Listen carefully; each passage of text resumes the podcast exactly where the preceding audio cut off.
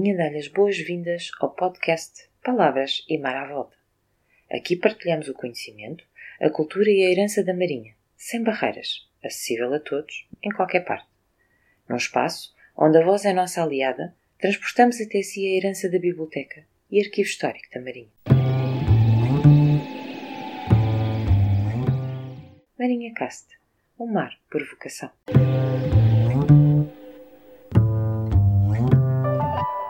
Dia da Marinha celebra-se a 20 de maio, em homenagem à chegada de Vasco da Gama e da sua esquadra a Calicut, em 1498. Este feito marcou a descoberta oficial do caminho marítimo para a Índia e também o início da presença portuguesa ao Oriente. Até 1998, o Dia da Marinha era comemorado a 8 de julho, data da partida da Frota de Lisboa, em 1497.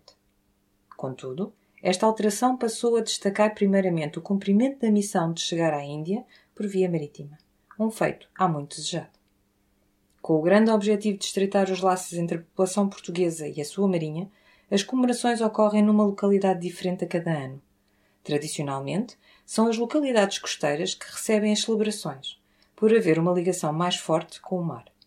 No entanto, em 2019, Coimbra foi a localidade que recebeu o Dia da Marinha, sendo a primeira vez que as celebrações ocorreram no interior de Portugal.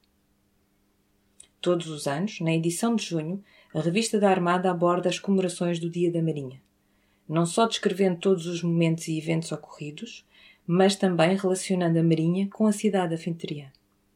Recordo os dias da Marinha com a revista da Armada. Até ao próximo episódio.